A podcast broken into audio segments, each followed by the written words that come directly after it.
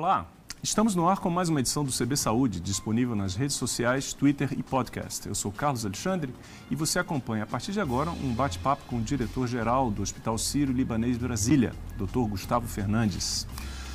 Doutor Gustavo, seja bem-vindo ao nosso programa. Obrigado, Carlos. Boa Eu tarde. queria começar com uma pergunta, eh, falando de pandemia. Eh, muito se fala eh, em relação à chegada da Covid no Brasil de que é importante você valorizar o SUS, né? que o SUS é fundamental para você atender doenças de que atingem a população em massa. Paralelamente, temos também, sabemos também que a iniciativa privada, com a sua expertise, tem um papel importante nisso. A minha pergunta é: essa realidade que existe em relação à pandemia também se aplica no tratamento e prevenção de câncer? Bom, Carlos, bom, boa tarde, boa tarde a todos. Ah, é uma pergunta, é sempre difícil responder sobre o SUS. O SUS, de fato, é um grande desafio. Eu gosto de, de analisar as coisas na vida olhando para trás, olhando para o passado. Naturalmente, a gente precisa planejar o futuro e isso é, é necessário, mas olhar para o passado é, é bastante útil. Então, alguém que nasceu 40 anos atrás, como eu, 42, nasceu numa época em que a gente não tinha uma assistência do Estado estruturada para a saúde. Então, as, as estruturas estatais para atendimento de saúde eram, eram esporádicas, elas não tinham uma lógica central. Então, a estruturação do SUS em 1988 é um marco imenso para o país e, e o país assume ali com o seu cidadão a garantia de oferecer eh, assistência à saúde. Acho que a única coisa que, que falta nessa, né, nessa história, a única coisa não, faltam várias coisas, mas uma das coisas que falta é a gente entender a complexidade que isso tem ah, dentro de um país com a dimensão ah, do Brasil, uma dimensão dita de é, classificada como uma dimensão continental e com a população que a gente tem e com as desigualdades que a gente carrega. Então é, é um continente tanto em número de pessoas quanto em extensão quanto em, de fato, subgrupos de pessoas que, que, que estão dentro ah, desse país. Mas é, é muito interessante dizer que, em características diferentes, grande parte dessa população é vulnerável. né? Então, hoje, 75% da população brasileira depende exclusivamente do SUS. E essa necessidade ah, que, a gente, que a gente enxergou no SUS agora, ela, na verdade, só foi iluminada ah, por uma cena de, de doenças e de saúde coletiva que sensibilizou todo mundo. Então, a gente teve o- um olhar aberto para a questão do, do SUS, da saúde pública. Nós tivemos as, recordes de doações, de atos ah, bonitos, de atos altruísticos para para ajudar o sistema público de saúde, mas ele é, ele tem um grande significado no Brasil. Quanto à questão de que você coloca de qualidade ah, e de expertise, eh, o SUS não é um SUS só. Então, por exemplo, o Hospital das Clínicas da Faculdade de Medicina da USP de São Paulo, de Ribeirão Preto, o Hospital da UFRJ, o Instituto Nacional do Câncer no Rio de Janeiro, eh, eh, são Ilhas de excelência. né? do SUS. São grandes estruturas do SUS que, que formam grandes pessoas, que têm ah, gran- grandes pessoas dentro. Ao mesmo tempo, você vai ter estruturas acanhadas, subfinanciadas, ah, subdesenvolvidas dentro daquilo que se diz como o mesmo sistema. Então, assim, eh, assim como nós temos disparidades no setor privado, em uma escala menor, nós temos uma- um, um- número imenso de disparidades no acesso a esse serviço que é a saúde. Como a gente tem acesso distinto à escola, acesso distinto à E como à é que o senhor enxerga essa realidade em relação ao câncer, que é a sua especialidade? Mais uma vez, também a gente tem bastante, bastante disparidade. Há centros de, de, digamos assim, de excelência, centros universitários, centros ah, designados pelo Estado para serem de, de, de excelência no SUS, que são que, que tem um atendimento de muito alto nível, e você tem lugares onde faltam, onde, onde, onde não, não se encontra o, o básico ah, do, do tratamento e da estrutura. E qual seria a maneira de reduzir essas disparidades? Essa, essa é, uma, é, um- é uma decisão de Estado, é uma política estatal. Nós temos um. É, é bastante complexo esse tema, Sim, né? claro. Mas ah, nós temos um Ministério da Saúde que tem um orçamento que não é imenso para cuidar do país inteiro, pouco mais de 100 bilhões. Naturalmente tem o orçamento dos estados e dos municípios. Ah, isso é, é- mas, mas o, o SUS ele é subfinanciado. Quando a gente olha o investimento global do Brasil de saúde, o Brasil investe por volta de 8,9%, 9% do, do PIB em saúde. Esse é um investimento alto para um país de renda média, como a gente coloca, como o Brasil é, é, é classificado. Mas mais da metade desse investimento vem pro, dos 20% da saúde suplementar, ou seja, Olha do privado. Então, ou seja, é, mais da metade é investido pelo, pelo, setor, pelo setor privado, privado. E, e, e, na verdade, pelo cidadão, né? o cidadão Sim. que arca com a despesa do setor privado. E a outra metade, ou menos da metade, vai para 80%. Então, é, é metade para 20%. Certo e, e, e metade para 80%. Então, daí dá, dá para entender uhum. a, as dificuldades de, de acesso que nós temos. O que eu acho, uma das coisas que eu acho que falta, já que a gente está falando de, de SUS, uh, que falta no, no Brasil inteiro um, um, um, pouco de capital social. A gente, a gente vive numa crise de confiança, a gente tem muita dificuldade no nosso país de confiar nos outros, de, de, confiar na intenção dos tomadores de decisão, de confiar na intenção das pessoas na rua, é de, de, confiar na informação que alguém te deu. Falou, olha, tal rua fica onde? Fica uhum. ali? Será que esse cara está me falando né? isso? E, então, assim, você imagina o, o nível de dificuldade que se tem hoje na gestão de saúde para tomar decisões que envolvem análise de custo-efetividade. Uhum. Quer dizer, é, será, que o, será que o cidadão brasileiro confia que quando alguém decide que é, por exemplo, para incorporar tal procedimento uhum. para essa doença e não para aquela, uhum. dar tal remédio para o fulano e não dar o outro para o cicrano, uhum. será que o brasileiro confia que os vetores que levaram a essa decisão são os vetores corretos? É e, e, aí, e aí, daí vem um, um clima de insegurança, judicialização, e aí a justiça tentando ajustar, uh, mas entrando numa área que não é propriamente a dele, e a gente fica parado. Uma vez eu escutei uma comparação, é, que eu vou usar um pouco do tempo para contar, que é a, a questão do, dos paraquedistas. Né? Os paraquedistas, idealmente, quando eles é, têm uma, uma brigada paraquedista, uhum. eles montam os paraquedas e, e, você não monta o seu próprio paraquedas, uhum. você dobra qualquer paraquedas e, em tese, na hora de pular, você pega um e desce. Uhum. E eu me pergunto hoje, como, como brasileiro, se eu confio num paraquedas que o, que o outro que o outro dobrou para mim. Uhum. Então, e, e, como que a gente vai se mover num cenário de recursos limitados uhum sem confiar em quem faz as escolhas. É, é, um, é, é uma, é uma observação curiosa, porque é, a desconfiança em relação à ciência também, novamente, a pandemia nos mostrou isso de uma forma muito clara. Né? Inclusive, desconfi a desconfiança, inclusive, partindo de altas autoridades, pessoas questionando os conselhos da ciência. E hoje em dia, a gente estava vendo agora, agora há pouco antes do, do, do nosso programa de entrevista, a resistência das pessoas em relação à vacina. Quer dizer, as pessoas também é, começam a desconfiar da vacina. Né?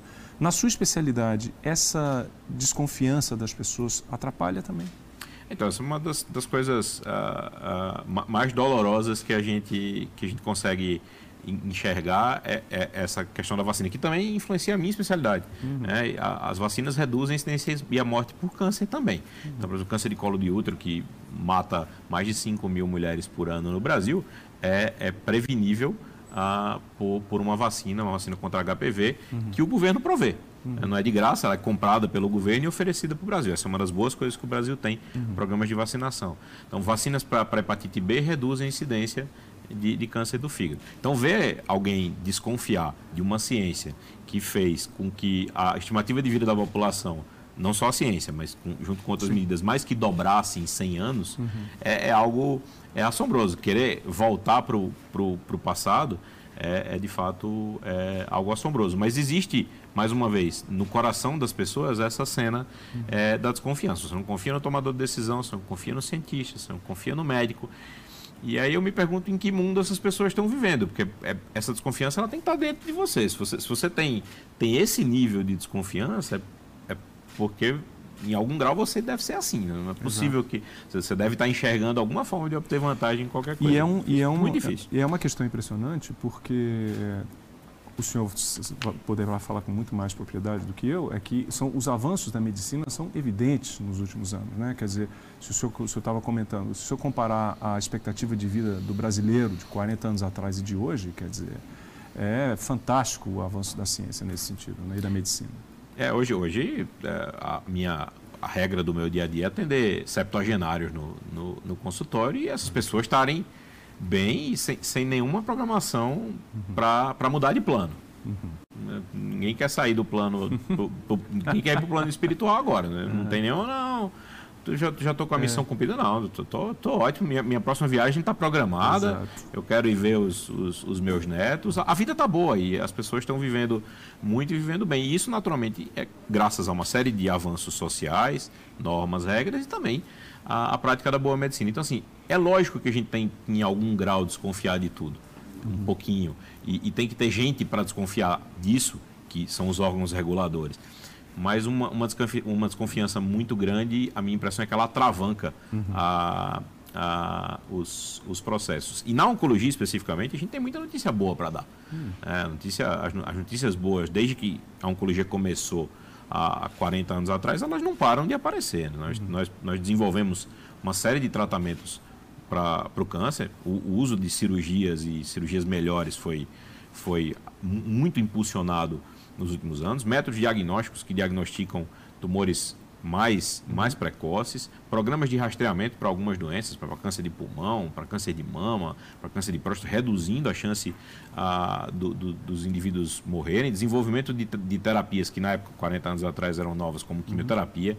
ah, depois imunoterapia, terapias-alvo, que vem fazendo com que a, a mortalidade por câncer reduza ano após ano, mais ou menos 1% por ano. Mas quando você coloca isso dentro de uma janela de 40 anos, você quer dizer 40, 50% da redução uhum. da mortalidade por câncer, o que joga o câncer é uma doença que matava 80% das pessoas e, e passa hoje a, a matar 20% das pessoas que adquirem câncer. Então, hoje a chance de alguém curar é muito maior do que a chance de alguém morrer de câncer. É, então, assim, ainda assim, a gente é surpreendido por algumas notícias. Né? Recentemente tivemos a morte de, um, de uma estrela de Hollywood que morreu de câncer coloretal. Né? É, ainda é perigoso, quer dizer, o que, que as pessoas devem concluir em relação a episódios como esse? Uma pessoa rica, esclarecida, no entanto, ela foi... É, é essa, essa é uma exceção, essa uhum. é uma exceção. A gente, é, essa é minha, minha, uma das, das coisas que eu estudei na vida e que eu pesquiso. Eu faço oncologia gastrointestinal, esse é o, o, o, meu, o meu grande foco, o meu maior foco de, de, de pesquisa e, e, uma das linhas de pesquisa que eu faço é oncologia em, em, em jovens. Então, eu tive a oportunidade de analisar, quando eu estava no Memória em Nova York, 500 casos de pacientes com menos de 50 anos de câncer coloretal. E a gente não percebe nenhuma característica específica neles que tenham fa que façam o tumor aparecer, salvo histórias familiares muito significativas, o que se associa à síndrome genética. E em outras casuísticas a gente vê é, obesidade como sendo um fator uhum. ah, importante. No caso do Pantera Negra, ah, era um, um, um jovem uhum. que adoeceu por volta de 40 anos de idade, uhum. um pouquinho menos, e que não tinha nenhuma dessas histórias. Então esse é um, é um, é um, é um caso, é um imprevisto. É o que a gente fala que é um atropelamento na calçada. É, e, uhum. e, isso acontece numa quantidade muito pequena, do ponto de vista proporcional, mas machuca muito. Claro. Machuca muito, porque uma, um, a morte de um adulto jovem por câncer é muito desestruturadora de uma família, uhum. da cabeça das pessoas, Exato. enche a gente de, uh, de medo. E assim, especificamente existe no, nos Estados Unidos um pequeno aumento da incidência de câncer coloretal em pacientes mais jovens. Esse é um número de, de algumas centenas de casos, mas isso fez com que a Sociedade Americana de Câncer fiz, recomendasse reduzir a idade uhum. do rastreio para câncer coloretal dos 50 para os 45 anos. Olha só. E é, isso é uma prática que eu adotei uh, na minha clínica diária, embora não ache que, que, que a gente tenha muito, uma estrutura perfeita ainda de, de dados para isso, mas uh, pelo viés daquilo que eu faço, eu terminei uh, adotando. Mas os guidelines brasileiros, as diretrizes brasileiras continuam indo uhum. acima dos 50. Mas mesmo com 45, a gente não pegaria eh, esse caso esse específico. Caso específico. Ele ainda seria tratado isso. como uma exceção. Exatamente. Né? É, o senhor também desenvolve um trabalho bastante é, sólido eh, na área de pesquisa. Né? Quais são as pesquisas das quais o senhor está participando ou não que são promissoras na sua avaliação? Então, veja, pesquisa é um trabalho de grupo, mais do que qualquer outra coisa. Né? Uhum. Participam da pesquisa toda a estrutura do hospital. Para a gente poder fazer pesquisa, os pacientes precisam acreditar uhum. na pesquisa. Se eles não acreditam, é. a gente não sai uhum. do canto, porque você não tem, é, você não inclui pacientes em pesquisa. Dentro da, das pesquisas que a gente uh, tem no Hospital Sírio-Libanês, nós temos 13 ou 14 protocolos de, de, de, tratamento de câncer que estão abertos, alguns que eu participo, outros que são tocados pelos membros do, do da pesquisa, como o Alan Pereira, o Romualdo Barroso e a Luísa, uhum. que são as pessoas que, que, que coordenam. Aquilo que a gente hoje, dentro da pesquisa em câncer, que vem aumentando exponencialmente com resultados muito estruturados é a imunoterapia. Hum. A imunoterapia ah, para câncer é algo que, que a gente sempre sonhou em fazer. Desde que a gente uh, tem noção de como um câncer se desenvolve, se tem ideia de que para poder um tumor crescer em você, o seu sistema imune precisa falhar. Uhum. Ele precisa não enxergar que tem uma coisa que está crescendo em você, que está indo contra você, é, para poder deixar aquilo crescer. E, e o, o, seu sistema imune ele tem os elementos para matar a, a, o tumor. Tem. Uhum. Então, síndromes que, que cursam com aumento do número de câncer podem ser síndromes associadas à redução do sistema imune. Então, se você tem um sistema imune suprimido, você faz com que o indivíduo tenha mais câncer. Então, a imunoterapia nada mais é do que liberar o sistema imune ou estimular o sistema imune para que ele ache o tumor no seu próprio corpo. Então, assim, é, é lidar com as suas próprias, os seus próprios potenciais uhum. para isso. E, finalmente, em 2011, a gente começou a destravar isso clinicamente. É. A, uma droga americana, um inibidor de CTLA4, que faz com que o linfócito de, entenda melhor o, como achar o câncer, foi aprovado nos Estados Unidos. Ah, em 2014, um, uma segunda droga foi aprovada. Ah, são dois pesquisadores, um americano que desenvolveu uhum. o CTLA4, que é o James Allison, e o Ronjo, que é um japonês, ah, em, em, 2014. É, esses dois mecanismos de droga foram patenteados e são hoje uhum. disponíveis no Brasil. No SUS começou agora, é? começou, uhum. vai começar agora a primeira, primeira vez e eles foram laureados pelo Nobel de Medicina em 2018 por conta dessa pesquisa. E hoje a gente considera que até 70% dos tumores vão ter indicação de imunoterapia ah, no médio prazo, em dois, três anos. Uhum. E, e, nos Estados Unidos esse número já bateu em 50%. Uhum. Então, é, é tudo o, o, que se tem de pesquisa hoje, a grande maioria ah, vai ah, nessa, nessa, nessa direção. E dentro do Hospital Sírio-Libanês, através do Instituto de Ensino e Pesquisa, que é um braço ah, do hospital, nós temos em Brasília, ah, me falha a memória, 13 ou 14 estudos abertos. Alguns deles estão interrompidos por, ah, em razão por da, pandemia. Da, em razão da pandemia. Agora, o senhor, é, você está comentando sobre a imunoterapia. Agora, é, que é a questão de, de, estimular, fortalecer o sistema imunológico das pessoas. Agora, paralelamente à tecnologia, aos avanços da pesquisa e tecnológicos, existe também maneiras mais simples de se fortalecer a questão imunológica. E isso é, é muito importante também na prevenção do câncer, né? Estilo de vida e, e, e, etc. Eu queria que você falasse um pouquinho sobre isso. Carlos, a gente sempre fala, é um ponto excelente, porque a gente sempre fala da responsabilidade pública em cima das coisas. A gente está falando do, do, SUS, do Estado Exato. prover, etc. Então, mas existe, tanto na Covid, quanto no câncer, quanto em grande parte dos, dos, dos processos relacionados à saúde, uma responsabilidade individual muito grande, como existe em tudo. Então, a, é, a, a gente sabe há 40 anos que cigarro a, aumenta a chance de câncer. Veja que não é antiga a informação. Se fuma há alguns milhares de anos. Uhum. É, a gente sabe que, que dá câncer há, há 40 anos. E ainda a gente ainda tem gente que fuma, então assume uma responsabilidade. Nós sabemos que a, a obesidade aumenta o risco de câncer. Nós sabemos que sol aumenta a chance de câncer de pele quando em horários inapropriados. Sedentarismo também. Sedentarismo, é, algumas práticas alimentares e, e, e, as pessoas precisam entender que uma parte da solução do problema está com eles, está tá na, tá na prevenção. Essas práticas muito semelhantes às, doenças cardiovasculares. Se você é, as doenças cardiovasculares e o câncer elas andam muito próximas. Então, cada um tem a sua responsabilidade individual. Como tem a responsabilidade de usar a máscara, tá de certo. passar álcool na mão, de beber pouco, de, essas são responsabilidades do cidadão para se, se proteger, para se preservar. Hum, muito bem. É, a gente vai dar um intervalo rapidinho. Em um minuto a gente volta com mais CB Saúde, que hoje recebe o diretor-geral do Hospital Sírio-Libanês em Brasília, Dr. Gustavo Fernandes. Fique aí que a gente volta já.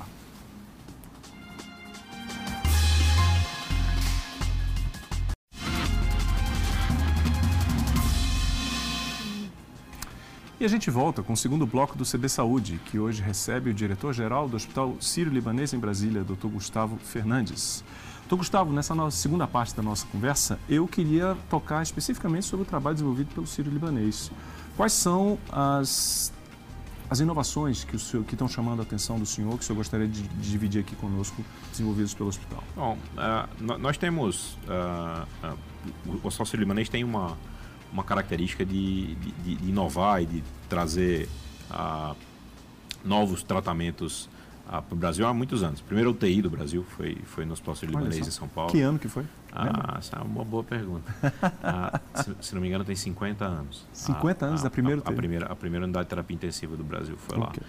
Ah, o primeiro acelerador linear do Brasil, que é um tipo de aparelho de radioterapia que hoje é o padrão, uhum. ah, isso foi inaugurado lá no Hospital Sírio-Libanês há mais de 30 anos. Uhum. Então, nós temos algumas ah, inovações na medicina que foram ah, desenvolvidas dentro do hospital é, e o hospital tem, como a gente falou, um instituto de ensino e pesquisa que é direcionado para isso. Então, o Hospital Sírio-Libanês em Brasília é um hospital que tem um nível de tecnologia alto. Essa é uma das uh, exigências do, dos nossos pacientes e do nosso corpo clínico. Uhum. Uh, então, nós somos, por exemplo, de, dentro do, do, Distrito Federal, nós somos o, o primeiro serviço a, a, fazer um tipo específico de radioablação que usa uh, microondas. É uma técnica para destruir tumores ah, e que é feita de maneira não invasiva, o paciente, ou na verdade minimamente invasiva, com uma agulha. O paciente vai para casa ah, habitualmente no mesmo dia. Outra técnica que eu acho que é bastante interessante de, de descrever é que nós temos aqui um recurso que acho que três, três centros no Brasil tem, ah, que é uma ressonância ah, em sala cirúrgica, o que é hum. especialmente útil para neurocirurgias. Olha. O paciente está lá removendo geralmente uma lesão tumoral. Nós não somos um hospital de câncer só, mas eu sou oncologista, uhum. carrego um pouco do viés das coisas para o meu lado.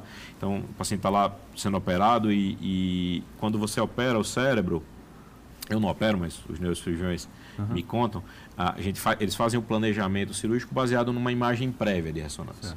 Mas aquilo é dinâmico. À medida que você vai operando e vai tirando um pedacinho do tumor e tirando outro pedacinho, fazendo a, a ressecção, o cérebro vai mudando e vai entrando no lugar de novo. E aí você começa a ter uma chance de cometer é, é, erros no sentido Sim. de que Sim. o cérebro normal vai entrando na área de onde você retirou o tumor, aquilo vai se reacomodando. E se, com esse dispositivo você pode fazer uma ressonância e ver reprogramar tudo baseado numa imagem feita minutos antes. Olha então só. você ganha a, previsibilidade. Seria isso. Você ganha segurança para o paciente de que você não vai machucar a, o cérebro normal dele. Então, essa é uma, uma maneira de fazer uma neuronavegação ajustada a, por um dispositivo de ressonância magnética. Então, são das coisas que eu acho impre, bastante impressionantes. Agora, esses, esses avanços na prática da medicina, eles são é, resultado, evidentemente, de muita pesquisa, né? Sim. E aí eu pergunto ao senhor, é fácil fazer pesquisa clínica no Brasil? Essa é uma, uma pergunta muito, muito, muito interessante. Nós, nós já foi mais difícil, mas continua sendo bastante difícil. Você pesquisa, você bem colocou a, pesquisa, a pergunta como pesquisa clínica, uhum. a pesquisa clínica envolve a pacientes. E uhum. nós temos um processo de regulação no Brasil que tem muito espaço para ser aprimorado e, digamos assim, é, agilizado.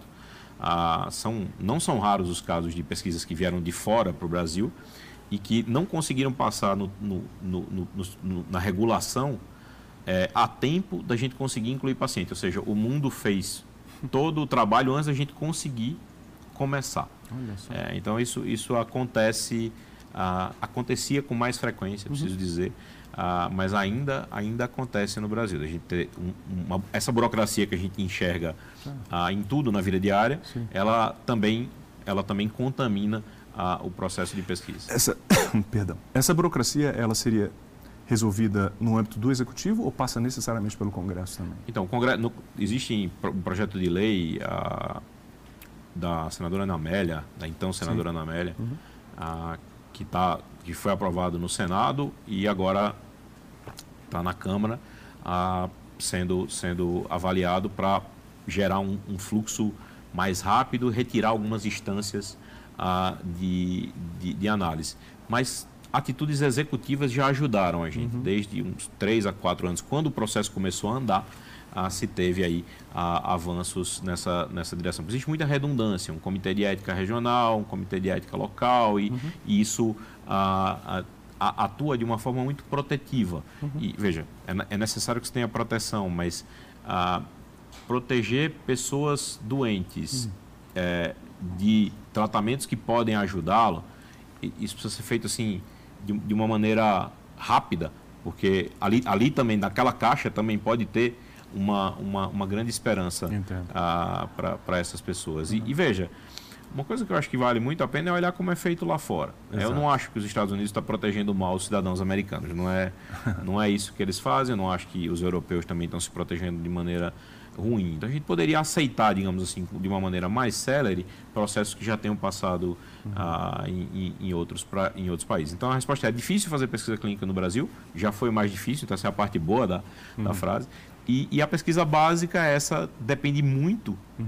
de fomento do governo, depende muito de dinheiro do governo ou de parcerias na inicia, na, da iniciativa pública com a iniciativa privada. E nós não temos uma tradição estabelecida uh, disso no Brasil. O fomento, a pesquisa vem caindo uhum. pelas crises econômicas que a gente vem passando, e aí não vamos entrar em, em, em questões políticas, mas o, o dinheiro para a pesquisa ele vem sendo reduzido, o que naturalmente reduz é, os, os, resultados. Então, gente, ou o governo estrategicamente investe nisso, uhum. ou a gente tenta arrumar formas em que a iniciativa privada possa atuar junto com, com a universidade ou com os serviços públicos para desenvolver ah, produtos em saúde, aí que gera inclusive divisas. Acho que um bom exemplo disso, não é, não é um exemplo em saúde, é a Embraer. Né? Exato. A Embraer vem de uma associação. É ah, de, um, de, um, de, uma, de uma empresa pública que foi administrada de uma maneira uhum. ah, junto com, fica do lado de, uma, de, um, de um instituto uh, do, do, ITA, né, do uhum. Instituto Técnicos uhum. da, da, Aeronáutica, você tem ali gente sendo formada para isso, pesquisa uhum. sendo feita